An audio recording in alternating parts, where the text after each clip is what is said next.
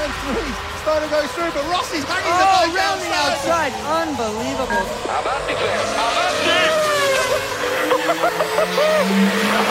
Marca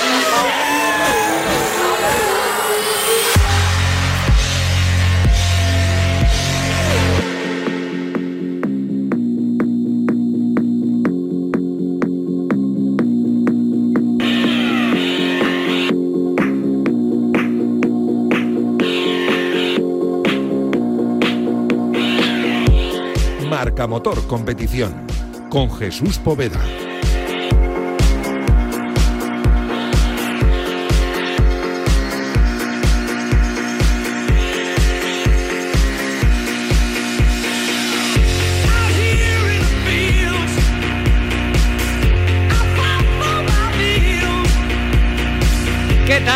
Buenos días. Son las 11 y un minuto, las 10 y un minuto si nos estás escuchando desde Canarias. Bienvenidos, esto es Marca Motor Competición, como siempre, hasta las 11 y media de la mañana con toda la información, los mejores reportajes del mundo del motor. Hoy estamos en fin de semana de Gran Premio de Fórmula 1, Países Bajos, circuito de Sandorf.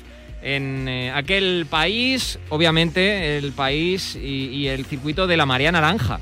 O sea, eh, va, a correr Max Verstappen en casa y lo va a hacer partiendo desde la pole. Casi nada lo que podemos ver en el día de hoy en un circuito que ha demostrado durante todo el fin de semana que no perdona. Solo hay una trayectoria y si te sales estás perdido. Lo dijo el propio Carlos Sainz en los terceros entrenamientos libres en el día de ayer en los que se acabó yendo contra el muro y sin embargo después pudo salir a la clasificación y terminó clasificando en la sexta plaza, solo una posición por detrás de Charles Leclerc, de su compañero de equipo. Fernando Alonso vuelve al top 10, va a salir desde la novena plaza, la pole como decíamos para Max Verstappen. Oye, tenemos también eh, Superbikes, ¿eh? estamos también en Francia en Superbikes, de hecho tenemos en directo ahora mismo la carrera de, de la Superpole, es decir, la carrera al sprint, la que decimos siempre que es a tan solo nueve vueltas. De momento Rey está liderando, pegado al colín de su Kawasaki tiene a Rasgat Lioglu, a la referencia turca en el motociclismo. Primero y segundo en este momento con San Lowe's en eh, la tercera posición. Cuando se retira, por cierto, Isaac Viñales. Tenemos a Tito Rabat en la decimoquinta posición y tenemos por ahí también a Álvaro Bautista en la décima. Mira, justo en este momento, adelantamiento y por el exterior de Rasgat Lioglu para colocarse en la primera posición. Ayer en la primera carrera se llevó la victoria Rasgat Lioglu con Rea segundo a tan solo 4.4 de diferencia. Bueno, tan solo. Eh, muy relativo eso de tan solo. Así que de esta forma llegaban hasta aquí empatados a puntos, 311 si no recuerdo mal. De esta forma eh, está por delante Rasgatlioglu en la general. Eh. Ojo porque hoy tenemos esa carrera eh, que, se está disputando en este momento y luego más tarde tendremos más. Eh, a partir de las 2 de la tarde, la carrera 2 y por supuesto eh, tendremos también la categoría de Super Sport y la carrera de la categoría de Super Sport 300. En la categoría, por cierto, de Super Sport 300 ayer ganó Adrián Huertas. Eh, casi nada, lo, de, lo del español que lleva buena temporada. Y, y, categoría de Super Sport también eh, en el día de, ayer que tuvimos la primera de las carreras del fin de semana con Dominica Egerter eh, pues eh, campeonando ¿no? con, con Manu Gas, con Manu González en la cuarta plaza. Pero hay más, hay que darle la enhorabuena a Josep García, que es campeón del mundo de enduros por equipos en esos seis días de enduro que se han estado disputando durante, todo, durante toda esta semana. Y no solo eso, decimos que son eh, es el Mundial de Enduro por equipos, pues el equipo de España ha terminado segundo. Así que enhorabuena también porque los colores españoles están eh, en el cajón, en el segundo cajón del podium. En fin, todo con la realización técnica, la realización técnica, lo diré, de Laura Ojeda eh, y con nuestro Pablo Villa en la producción. Esto es Marca Motor Competición. Hoy, por cierto, además de la previa del Gran Premio de Países Bajos de Fórmula 1, quiero que conozcáis a un hombre que ya es campeón del mundo de mejor dicho, campeón de Europa de Moto 2, de la European Talent Cup. Vaya, para que nos vayamos entendiendo.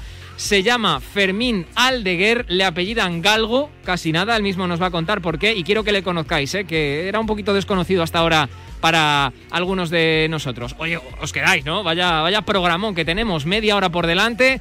Cerraremos con Jaime Martín, el enviado especial del Universo Marca las carreras, que va a reflexionar al respecto de la semana que ha tenido Maverick Viñales en el circuito de Misano Adriático probando esa nueva, bueno, nueva, la Aprilia de este año, que va a ser nueva Aprilia para él. Así que con la realización técnica de Laura Ojeda, esto es Marca Motor Competición, abrimos gas.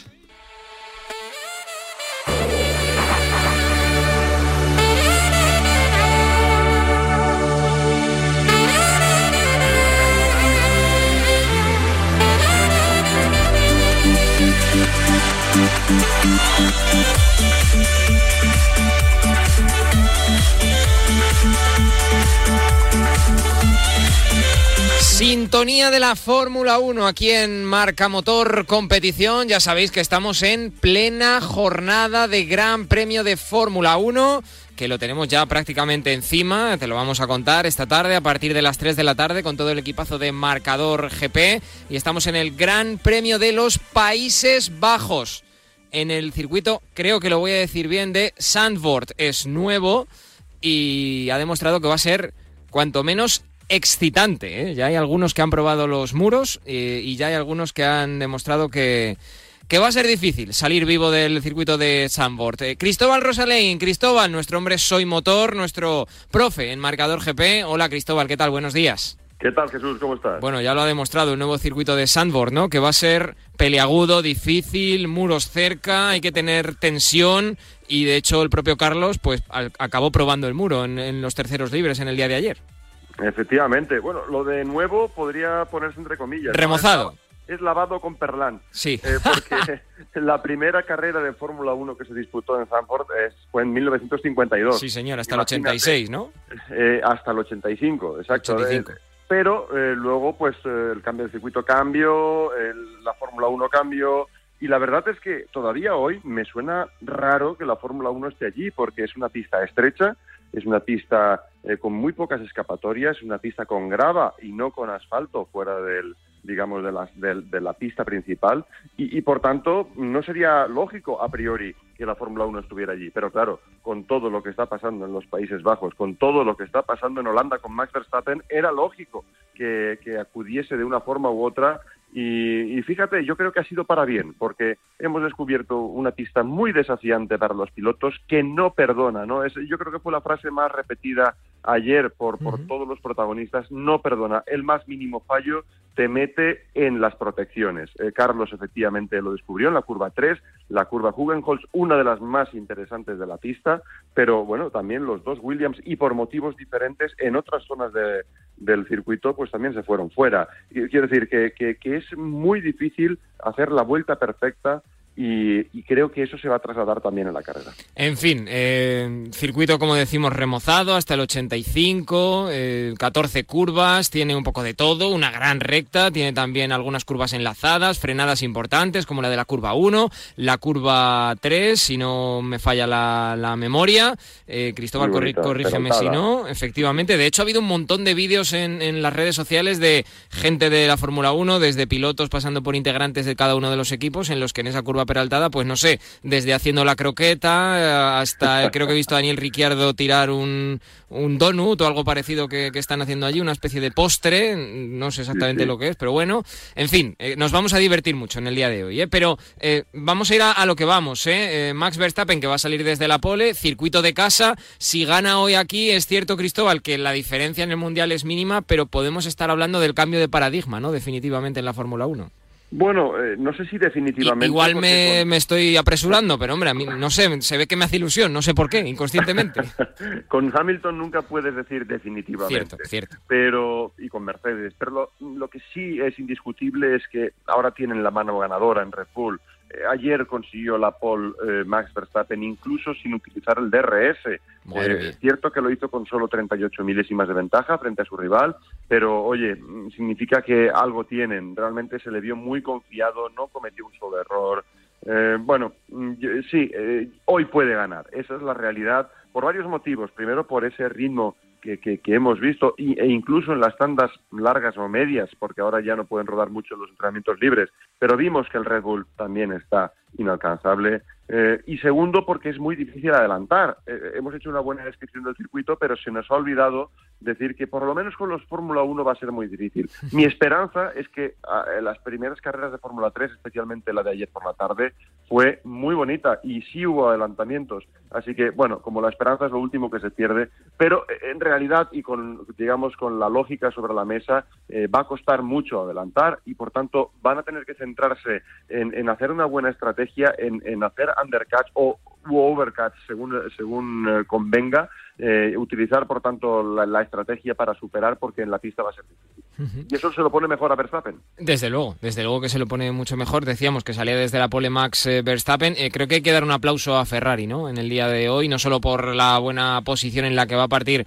Charles Leclerc, quinta posición, si no recuerdo mal, sexto para Carlos Sainz, sino porque después del trastazo de Carlos en los tres, en los libres tres Oye, que arreglaron el coche, es que estaba además destrozado por, la parte de atrás, no sé si llegó a tocar incluso, bueno, eh, alerón, etcétera, por supuestísimo, difusores, por supuestísimo, no sé si llegó a tocar incluso la...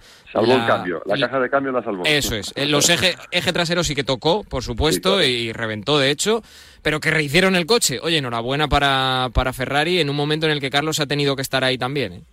Sí, buen trabajo para Ferrari, efectivamente fueron certeros en la reconstrucción del coche eh, el golpe no, no fue muy fuerte, pero suficiente para dar muchísimo trabajo y sobre todo, y eso también habla de, de Zambor, eh, les costó 20 minutos después del final de la sesión para llevar el coche hasta los boxes, con lo cual el tiempo de trabajo se redujo muchísimo. Eh, esto tampoco fue sencillo para el propio Carlos, que sí, cometió un error, pero bueno, los libres también, eh, si en algún sitio tienes que equivocarte es allí, y luego hizo una clasificación tan buena que se quedó a 10 milésimas de Charles Leclerc.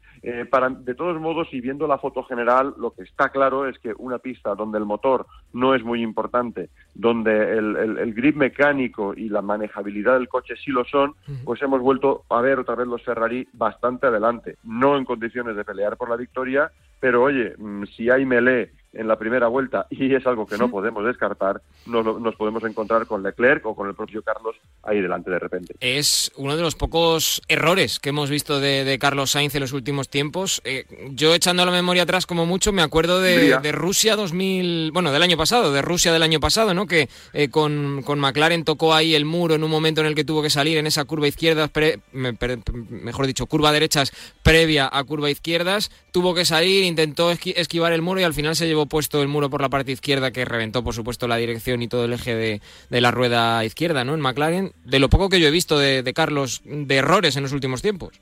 Falla poco, en general falla poco. Eh, sí es cierto que, por ejemplo, en la clasificación de Hungría también tuvo una salida de pista. No, no destrozó el coche, pero sí que se quedó sin opciones. Y, bueno, oye, también te digo una cosa, mm, están peleando a la milésima Leclerc y él hay una rivalidad eh, bonita pero intensa y también pues estas cosas pasan. El propio Leclerc en el último Gran Premio también fue fuera. O sea que, que, se están apretando y eso, no sé, para el espectador por lo menos es muy bonito. Oye, si Carlos tiene que adoptar eh, de alguna manera la filosofía de Mark Márquez, la filosofía de voy a buscar el límite en los entrenamientos libres, que ya llegaré yo a dar el do de pecho cuando sea necesario.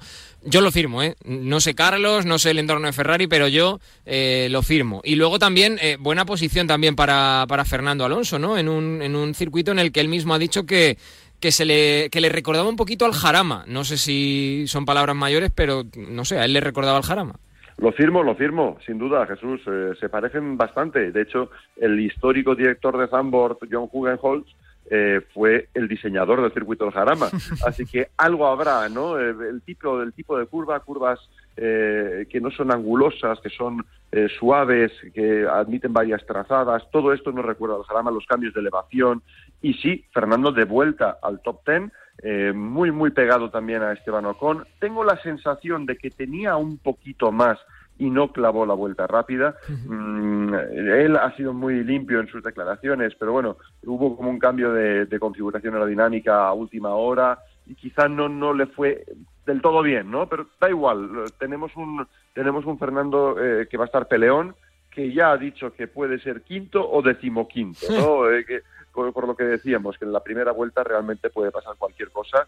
Va a haber eh, pelotón, sí o sí, porque la pista es muy estrecha y, hay, que ver quién es el pescador en río revuelto. ¿no? Normalmente Fernando es de los que sabe lo que hace. Ya te digo. Eh, la última que te hago, estrategia. Estrategia una parada, Jesús. Debe ser una, una carrera eh, iba a decir tranquila, no, nada tranquila, todos tienen que parar una vez, eh, saldrán los de delante con neumático blando y yo sospecho que con el neumático medio podrán llegar luego hasta el final. Pero ojo, porque van a tener que saber cuándo hacerlo, es lo que decíamos, va a haber mucho undercut, mucho overcut, mucho trabajo en el muro, más de lo habitual porque adelantar realmente es difícil. Pues Gran Premio de Países Bajos, que te vamos a contar a partir de las 3 de la tarde. Ya sabes que esto es Radio Marca, que, que, te lo vamos a contar en Marcador GP. Cristóbal, que te doy las gracias por haberte pasado por este Marca Motor Competición y te escuchamos a las 3. Un placer siempre. Venga, nosotros seguimos. Esto es Marca Motor Competición.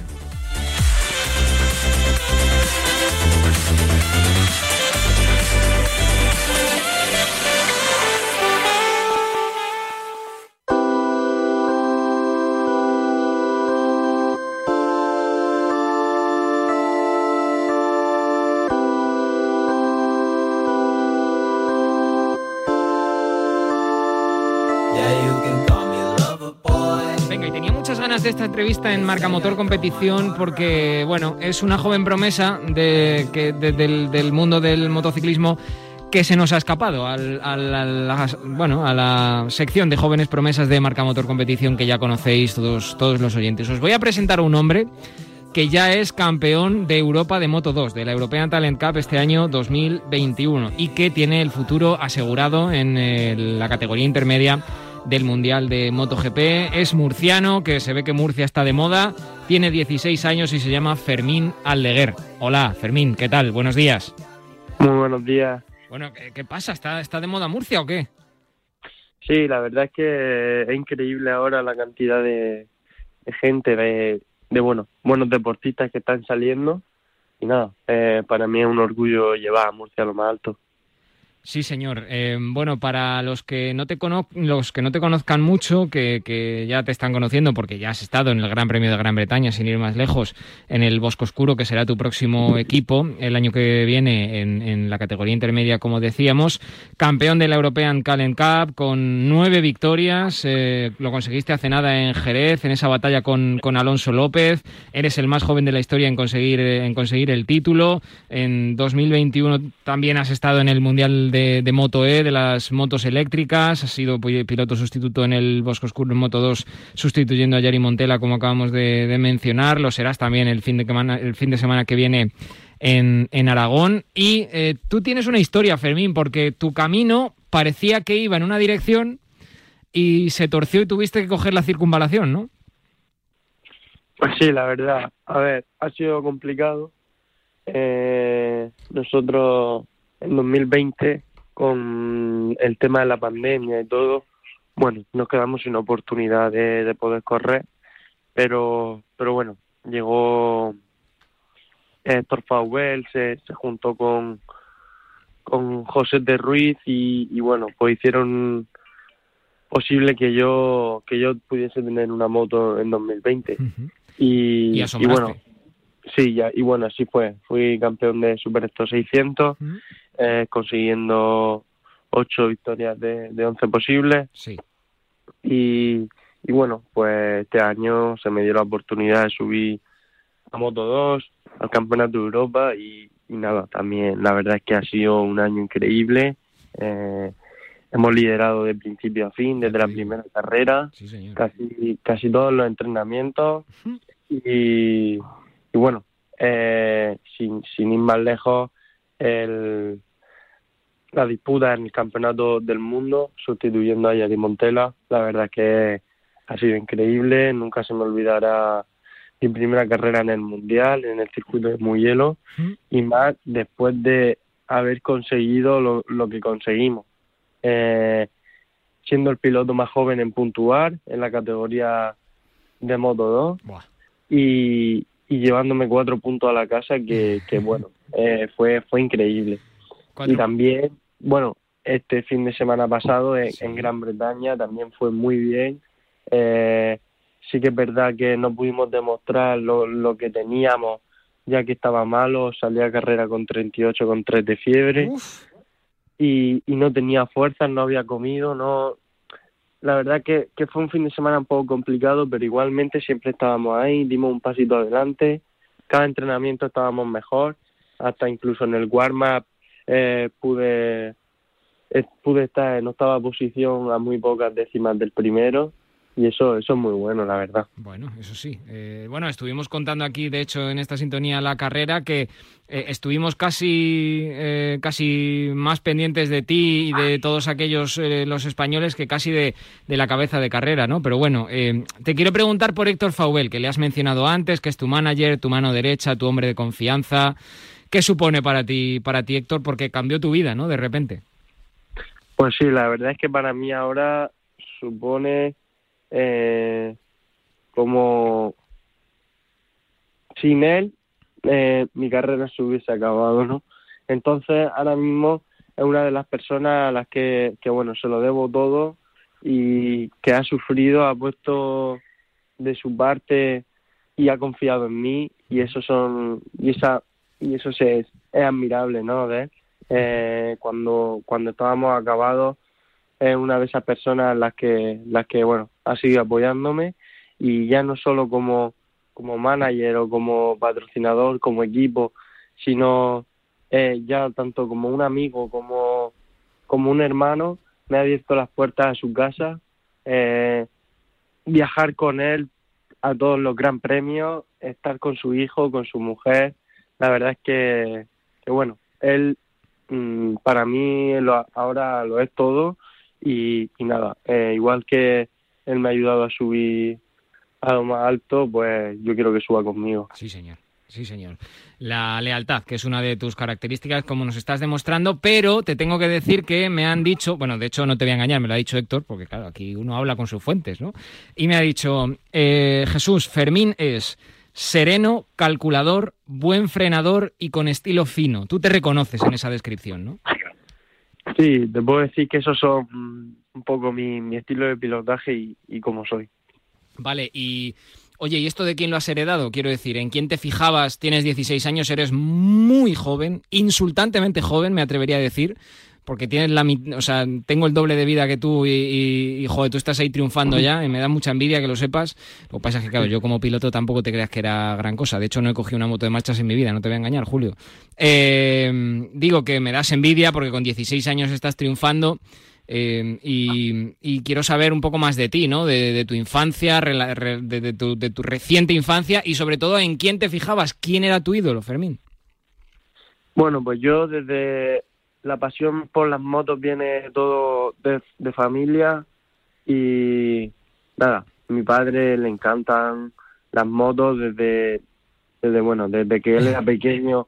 Siempre ha tenido motos, él no, no tuvo la oportunidad que he tenido yo de, de bueno, competir y, y llegar a lo más alto, pero, pero bueno, como una afición ha hecho que, al final yo demuestre mi talento que, que era en este deporte y, y bueno, eh, en cuanto nací ya estaba encima de una moto. Cuando, cuando cumplí dos añitos me, me regalaron una moto, mi primera moto de gasolina. Y, y bueno, ya con tan solo dos años yo ya estaba por ahí dando vueltas con ruedines porque vamos, no, no, llegaba casi ni, ni al manillar pero pero bueno al final todo viene a raíz de ahí. Mucho mi padre le gustaba mucho ir a rodar con su amigo a circuito de Cartagena Almería Jerez. Y bueno pues yo con, con mi motillo de plástico por ahí siempre dando vueltas y lo acompañaba a todos los entrenamientos. Y nada eh, cuando cuando cumplí cuatro o cinco años eh, me metí a una escuela de, motociclismo para, para, bueno, pues para desarrollar técnicas y, el aprendizaje. Y cuando me, y nada más que a los tres meses, mm, cuando cumplí, cuando cumplí los seis años, eh, me dijeron, este niño ya está para competir, pues eh, no vamos, no vamos a esperar, la siguiente carrera ya lo metemos. ¿Y qué tal fue la carrera? ¿Te acuerdas? Y te digo que, y te digo que cumplí los años tres días antes de la carrera. Si no, no hubiese, no hubiese podido. Claro, porque es el Y- límite de edad para poder competir por debajo, ¿no? Tienes que tener mínimo seis años. Sí, y quedé tercero. Joder, podium para empezar. Madre mía, macho. sí, la verdad. Y, y bueno, ya pues seguí subiendo eh, por categoría, ya entré en la cuna de campeones, Sí. eh, y pasando por todas las categorías hasta 2017, que bueno, fui, fui campeón de, de España de Premoto 4 Ujú. y, y bueno, ya di el salto a, a la European Talent Cup con, en 2018 con, con el equipo Vester Capital Dubai, que la verdad es que hicieron un- una estructura solo por y para mí. Y fue un año bastante duro, la verdad, no nos acompañó la suerte. Eh, teníamos velocidad, nada más que en la primera carrera ya estaba hice tercero, luchando con, con bueno, con gente que, que ahora está en el campeonato del mundo, como puede ser Carlos Tatay, Barry Baltu, Ujú. todos todos ellos y o, o un Xavi Artigas y bueno eh, no, no nos acompañó la suerte también tuve lesiones y fueron 8 ceros de, de 11 carreras posibles pero igualmente las que yo acabé fue en tercera cuarta y segunda posición Pues sí, sí. y, y eso es lo que me hizo acabar el décimo en el campeonato o sea con Claro. 8 ceros acabé décimo en el campeonato Madre mía. Eh, y, y ya di el salto a la... eh, o sea, me quedé otro año más ahí en la Talent y ya fui tercero en el campeonato. Sí, señor. Fermín, eh, al respecto de, de todo eso te quiero preguntar también. eh, oye, y, y siendo de Murcia, me imagino que tú habrás corrido con el que más que probablemente será rival tuyo el, el año que viene, que nos está asombrando a todos en, en Moto 3, en la categoría más ligera del Mundial, que se llama Pedro Acosta. Tú has corrido con él de pequeño, ¿no? Sí, desde la... Mira, desde la primera carrera... Él es un año mayor que yo y bueno, él tuvo la oportunidad de empezar un poquillo antes a competir, pero te digo, de cuando, desde cuando yo hice mi primera carrera que te he dicho ¿Sí? hasta el 2017, todos esos años ha sido rival mío. Ostras. Eh, ¿Y quién ganaba? en el que, pues mira, si te soy sincero, unas veces ganaba yo, otras veces ganaba él, y te puedo decir que ha sido mi rival más duro, más fuerte, ¿Mm? eh, y te digo con el con el que más he aprendido. O sea, No, no solo por por su estilo de pilotaje, que él fuese mejor o no, sino esa lucha esa que, que teníamos siempre, ¿Sí? es lo que nos ha hecho a los dos más fuertes. O sea, que, que tiene ganas de que vaya el año que viene a, a Moto 2 y encontraros ahí, ¿no? Bueno, claro.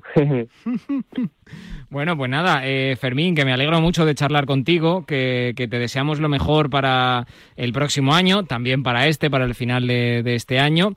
Eh, lo que no te he preguntado es si tienes algún mote, si te, igual que a, Pedro le llaman lo del tiburón de mazarrón, que te voy a decir una cosa, yo lo del tiburón de mazarrón no lo he, no lo he dicho mucho, porque no me gusta mucho. ¿Qué te voy a, qué te voy a contar? A ver si le busco yo otro y le digo yo otro mío propio. Pero a ti, ¿qué, qué te decimos? ¿Qué mote tienes? Pues a mí siempre me han llamado eh, el galgo de la ñora. El galgo Eh. de la ñora. Ojo, ¿eh? Sí, porque, bueno, al final mm, yo soy soy muy delgadito, Sí. siempre he sido delgado. Mi, a mi padre también lo llevaban el galgo porque porque él hacía carreras de, de atletismo Sí. y, y era rápido y tenía las patas muy muy finitas. Entonces, bueno, pues un poco el galgo de la ñora, ¿sabes? Como, como yo también soy rápido corriendo, soy rápido en la moto y soy delgado, pues un poco por eso. Joder. Pues mira, me lo apunto, ¿vale? Así cuando estemos contando la carrera de, de Aragón, pues lo diremos. El galgo de la ñora. Me parece bien. Eh, Vale. Oye, Fermín, que nada, te deseo lo mejor, ¿vale? Un abrazo y mil gracias por haberte pasado por Marca Motor Competición. Muchísimas gracias a vosotros. Un abrazo para Fermín Aldeguer, campeón de la European Talent Cup en este año 2021. Nosotros seguimos. Esto es Marca Motor Competición.